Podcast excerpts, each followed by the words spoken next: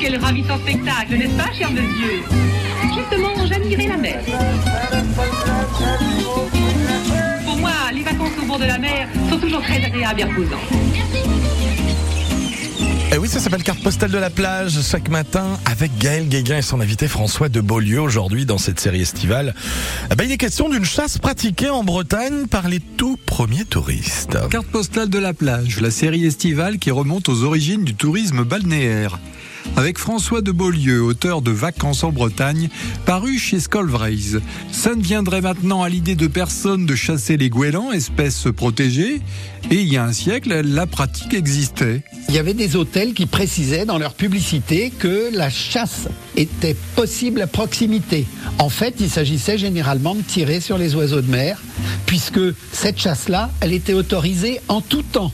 Les témoignages sont effectivement nombreux, identiques, euh, seules les victimes varient selon les sites. L'endroit le plus connu, c'est bien sûr la colonie d'oiseaux de mer des Sept-Îles au large de Perros-Guirec. C'est un, quasiment un cas à part, car elles ont longtemps fait l'objet d'excursions méthodiques en bateau, où on allait en fait massacrer les macareux à l'époque de la nidification.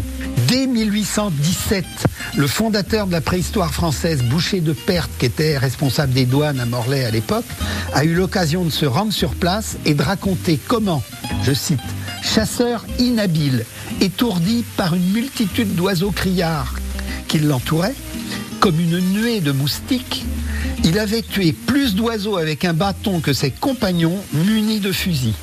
À partir de 1870, la chasse aux macareux est devenue un produit d'appel pour Perros-Guirec. Dans euh, le livre qui s'appelle Au pays de Saint-Yves, euh, l'écrivain Alexandre Verchin raconte Nous faisions à Rouzic, c'est la principale des sept îles, une expédition par an. Le mot expédition n'est pas exagéré si l'on se reporte à la quantité de vivres, de cartouches emportées, au nombre d'embarcations mobilisées à Ploumanac pour nous conduire aux sept îles.